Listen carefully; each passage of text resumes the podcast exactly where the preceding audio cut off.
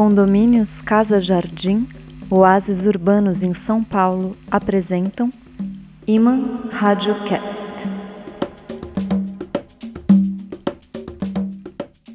Alô, ligados, alô, atentos, alô, navegantes dos mares digitais, das ondas virtuais, alô, Eletroamigos áudio, raposas e outros rapazes.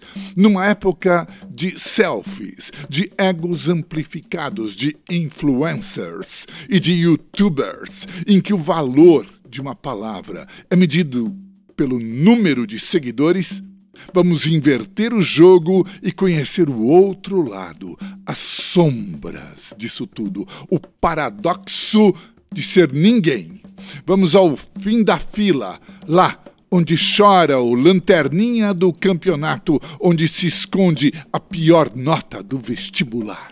Vamos sair das salas para descer aos porões onde os segredos costumam ser guardados. Eu sou o Fábio Malavolha e este é o episódio 37 do Iman Radiocast, podcast da mitofábula poesia.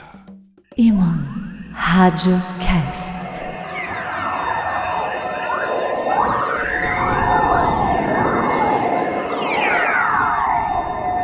Aconteceu sem querer Diamantes, numa mera consulta cósmica, numa dessas pequenas visitas galácticas que costumamos fazer entre o café da manhã e alguma hora do almoço. Nem sempre é bom olhar o rumo que a nau interestelar tende a tomar. Mas seja como for, na última ocasião, esbarramos em palavras do velho mestre o venerável sábio da China imperial, Lao Tse, e o grande Confúcio, que, segundo a lenda, o encontrou uma vez, escreveu o seguinte.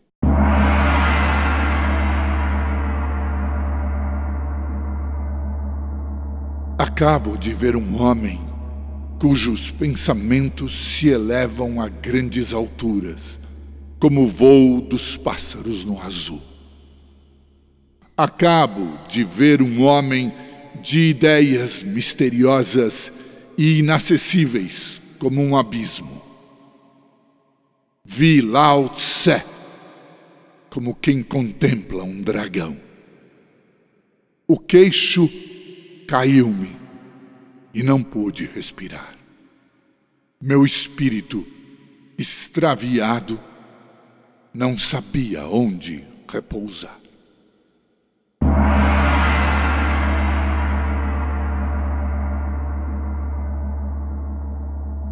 Imaginem, pod lovers, imaginem o que deve ter sido esse encontro entre Confúcio e Lao Tse.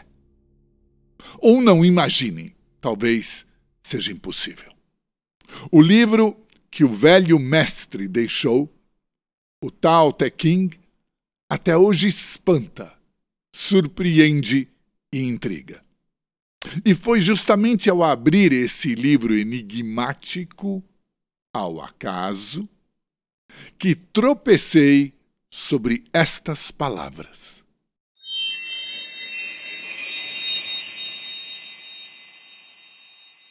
Todos dizem que sou grande mas que pareço um deserdado. Ora, justamente por ser grande, se é deserdado. Para mim, há três coisas preciosas às quais estou atado e que tenho em autoestima. A primeira é a caridade. A segunda é a economia. A terceira é a humildade que faz com que não ousemos colocar-nos à frente do mundo para agir. Pela caridade, pode-se ser audacioso. Pela economia, pode-se ser generoso. Pela humildade, podem-se realizar grandes coisas. Hoje em dia, falta caridade e, consequentemente, coragem. falta economia e, consequentemente, generosidade. Rejeita-se o último lugar e assim perde-se o primeiro.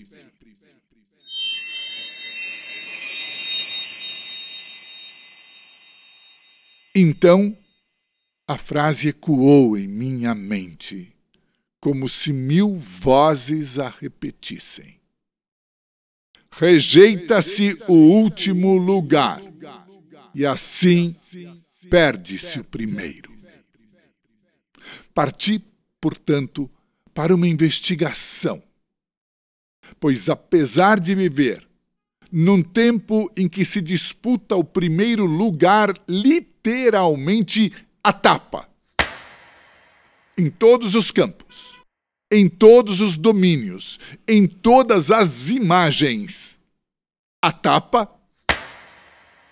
Apesar disso, e na contramão desse balé das bofetadas, eu resolvi investigar o último lugar. Esse que ninguém deseja. Esse da posição rejeitada, esse da jogada descartada. O último não tem amigos, para o último não sobra nada, o último ninguém quer ser, nem aqui, nem na China. Só que no Brasil, numa espécie de ironia linguística, e a despeito de nossas pretensões, fala-se um idioma que, entre os dialetos do latim, foi o último a se constituir como uma língua.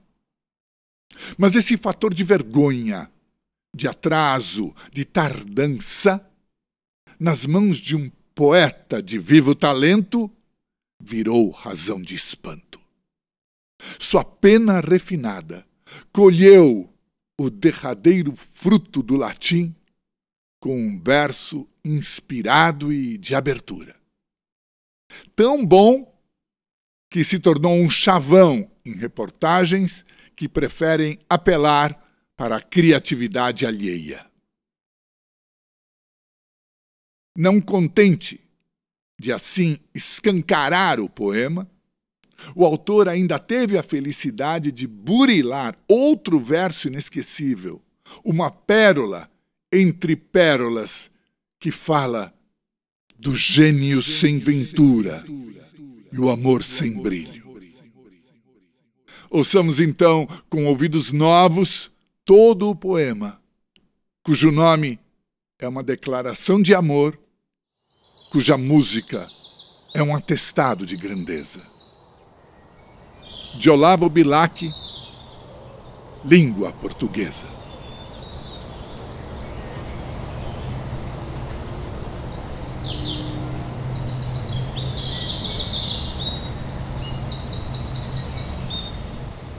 Última flor do lácio, inculta e bela.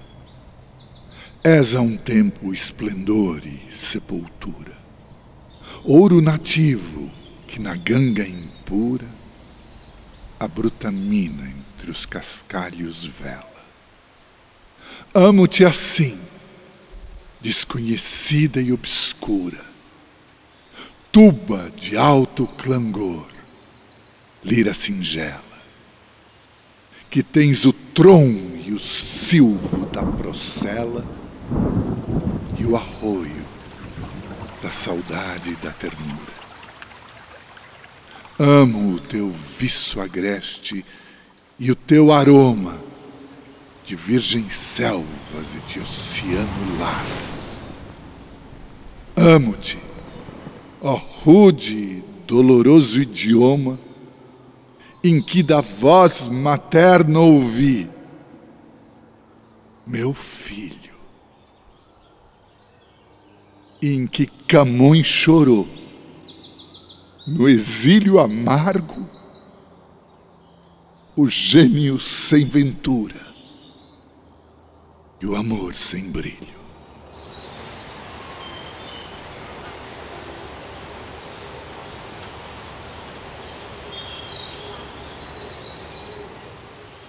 Sei vocês, pod lovers, eu não consigo ouvir, falar ou mesmo ler esses versos que louvam nosso idioma última flor, sem admirar e sem lembrar a dura, mas abençoada prova que foi para mim aprender o português, o humilde filho do latim. Ele não tem o dinheiro inglês ou alemão, não tem as sofisticações francesas, não tem os prestígios do italiano ou do espanhol. Mas mesmo assim o amei e procurei, no limite do pouco que eu pude, adorná-lo com versos e palavras doces ou valentes ou magníficas.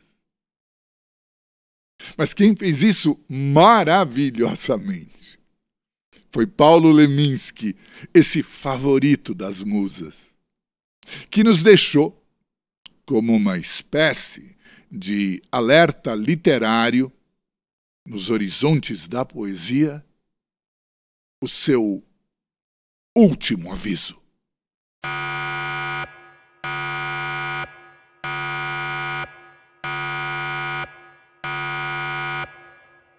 Caso alguma coisa me acontecer, informem a família. Foi assim. Assim tinha que ser.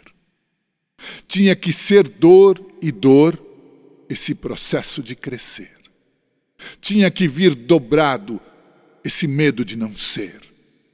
Tinha que ser mistério esse meu modo de desaparecer. Um poema, por exemplo, caso alguma coisa me suceder. Vá que seja um indício. Quem sabe ainda não acabei de escrever.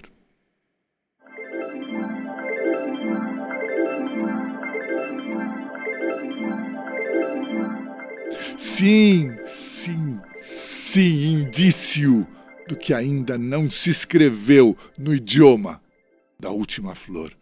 Não sei se vocês sentem áudio atentos, mas todas essas palavras que falam do que é derradeiro, do Bilac, do Leminski, parece que guardam uma potência secreta, uma qualidade oculta. Pois se tudo na verdade é um espelho, como disseram esquecidas doutrinas, então estamos o tempo todo olhando para um reflexo descomunal que é todo o universo, onde tudo, como num espelho, está ao contrário, e neste mundo especular, digamos assim, o último, na verdade, é o primeiro, e vice-versa. Como se diz na célebre passagem evangélica.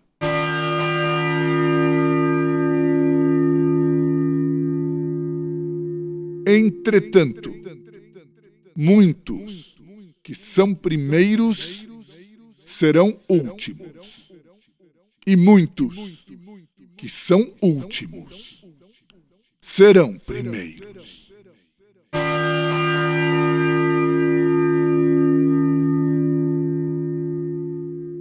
Bom, essas são as palavras do 19 capítulo do Evangelho de Mateus, versículo 30.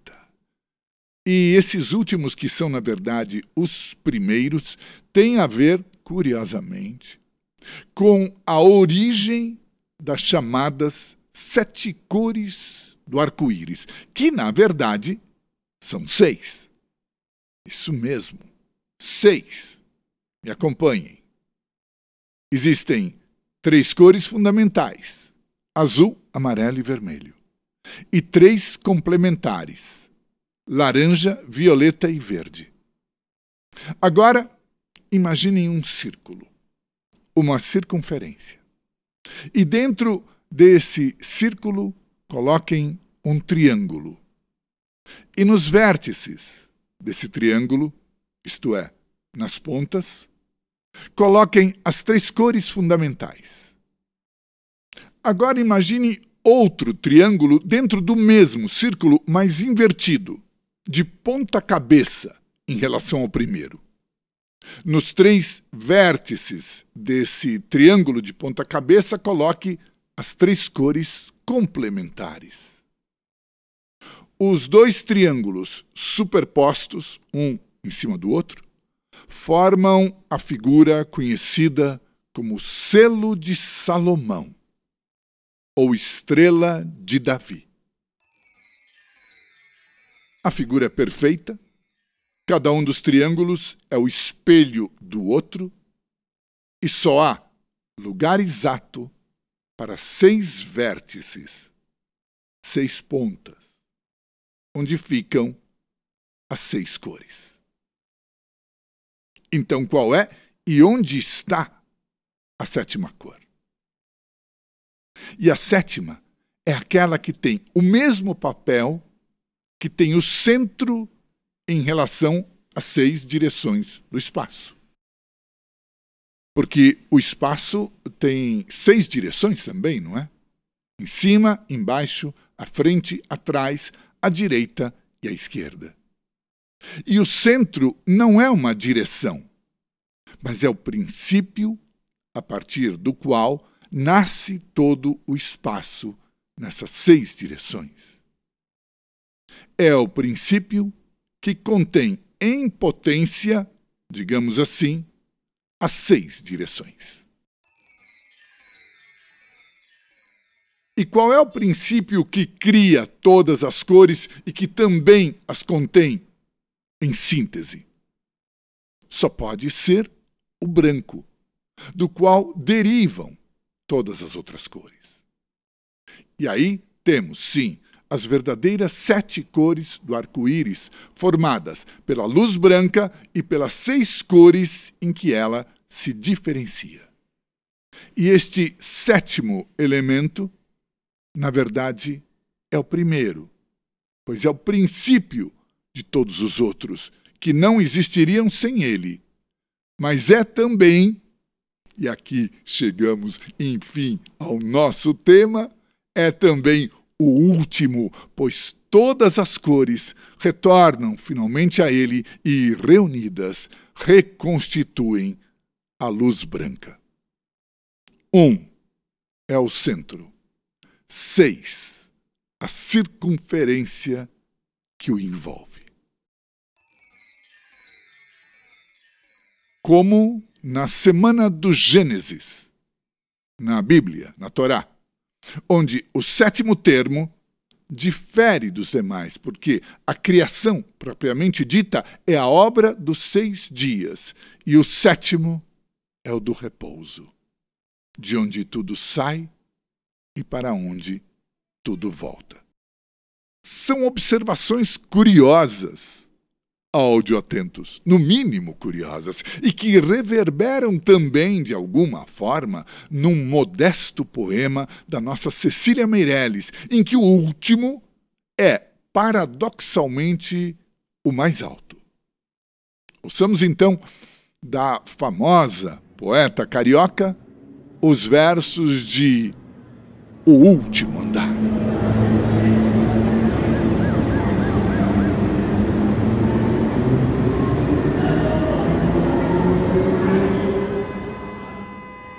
No último andar é mais bonito. Do último andar se vê o mar. É lá que eu quero morar. O último andar é muito longe, custa-se muito a chegar. Mas é lá que eu quero morar. Todo o céu fica a noite inteira sobre o último andar. É lá que eu quero morar.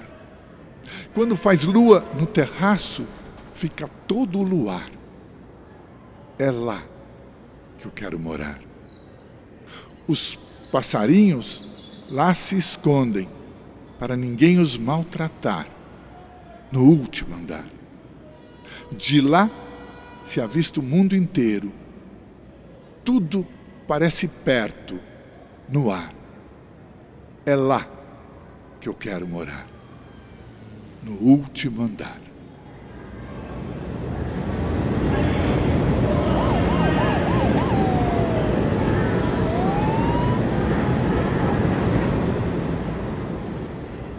Estão me acompanhando nessa viagem, rádio amigos, áudio amantes, pod lovers da pegada digital?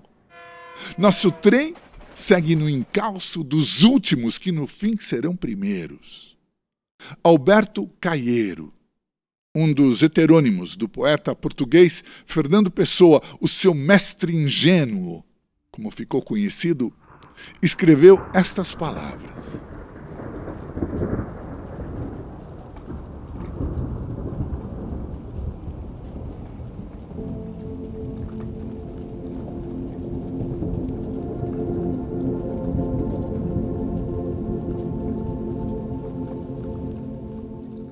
Última estrela a desaparecer antes do dia.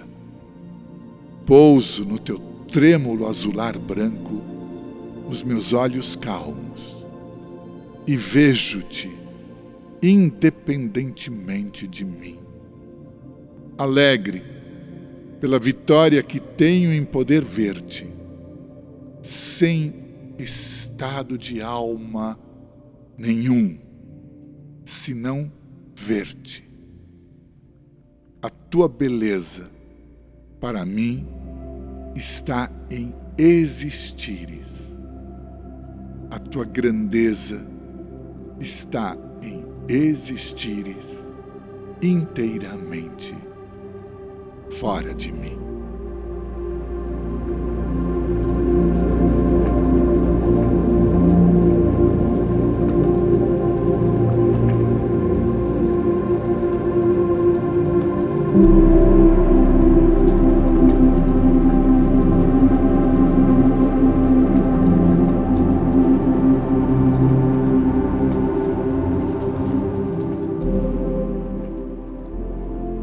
Essa visão desse mestre pastor, se eu posso chamá-lo assim, desse Alberto Caieiro, nascido nas entranhas de Fernando Pessoa, que fala de uma grandeza que existe fora, na última estrela, me lembrou também aquele amargo, irônico e famoso Poema 260 de Emily Dickinson, admirado e traduzido em tantas línguas.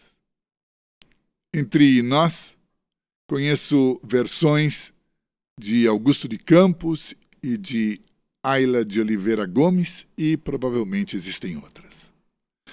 Às quais, por último, eu acrescento esta, minha.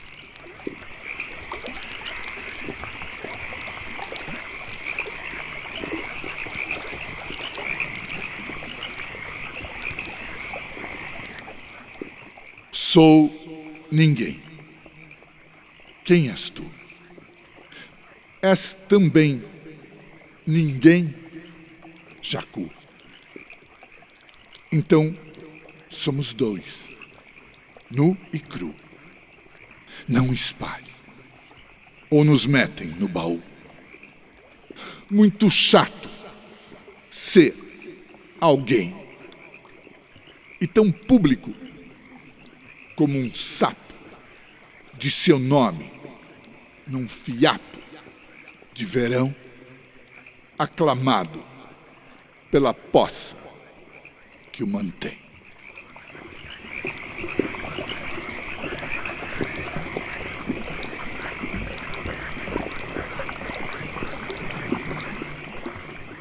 Bom, Aldiamantes, esse é o lado lamacento, digamos assim, de ser o último, no qual é necessário afundar para a metamorfose, como diria o poeta latino Ovídio, onde se molda o primeiro. E a outra vertente da coisa é salpicada de humor. Porque existe um profundo ditado que afirma que Ri melhor quem ri por último. É um provérbio popular, mas que vale a pena ser lembrado, porque o eco deste riso, disse um dos sábios, invadirá o mundo e cobrirá os uivos dos réprobos. Naturalmente, esse último riso será bem diferente das risadas que os zombeteiros de plantão costumam dar. Pensando nisso, vamos abrir um parêntese alegre na nossa viagem sob os auspícios do inigualável mestre sufi e gênio da intuição fulminante, o Mulanas Rudi. É uma breve anedota intitulada O Avarento Afogado, mas bem que talvez merecesse se chamar Na Última Hora.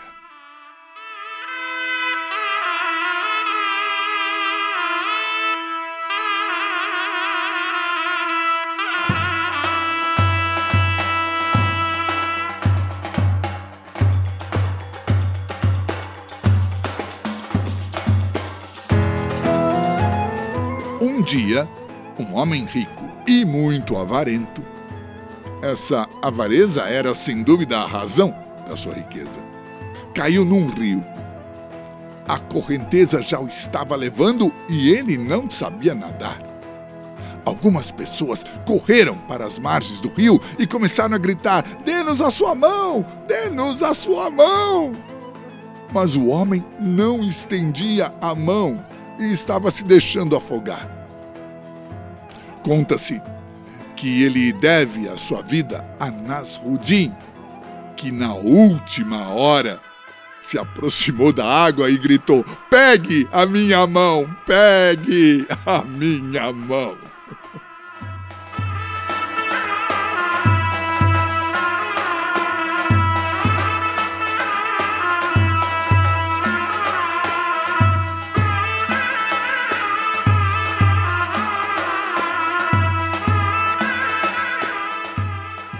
Bom, eu deixei essa história é, quase por último para que restasse o riso dessa lembrança na memória dos áudio alegres depois que o podcast terminasse.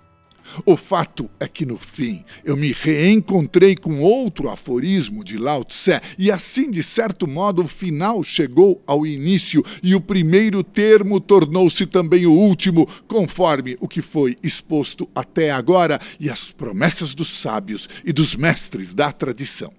Eis o que eu encontrei no aforismo 66 do célebre Tao Te King.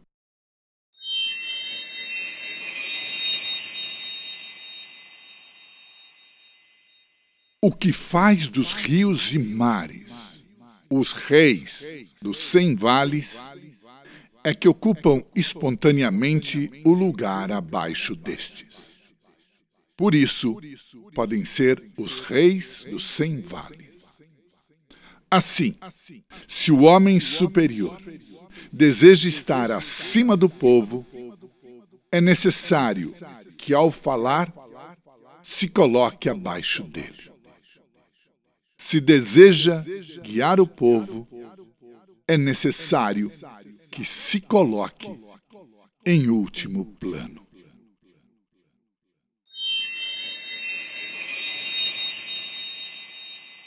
Bom, outro autor sagrado repetiu a mesma coisa, embora com outras palavras. Ele escreveu não sabemos que os últimos vêm primeiro e que os primeiros vêm por último neste mundo?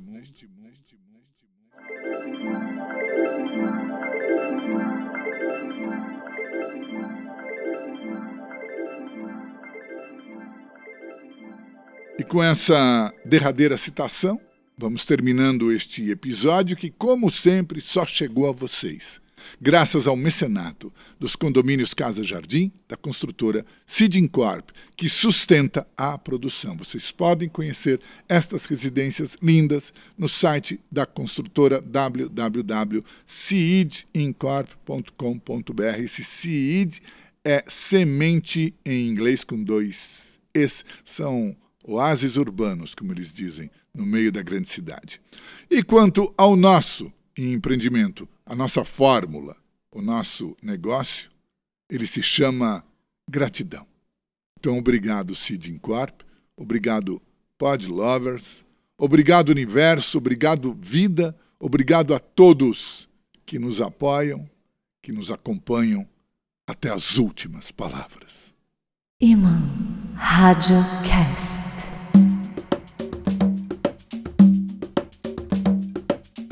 E aqui terminamos.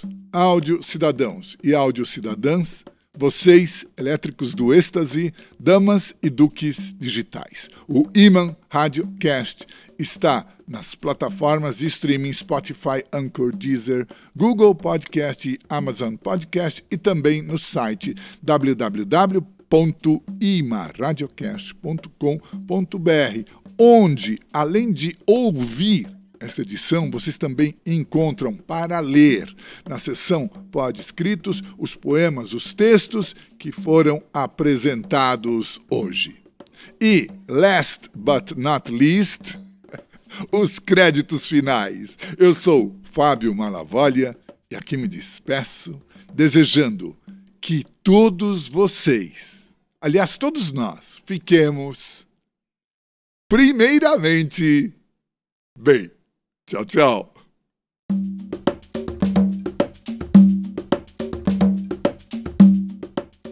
Condomínios Casa Jardim, oásis urbanos em São Paulo, apresentaram Iman Radiocast.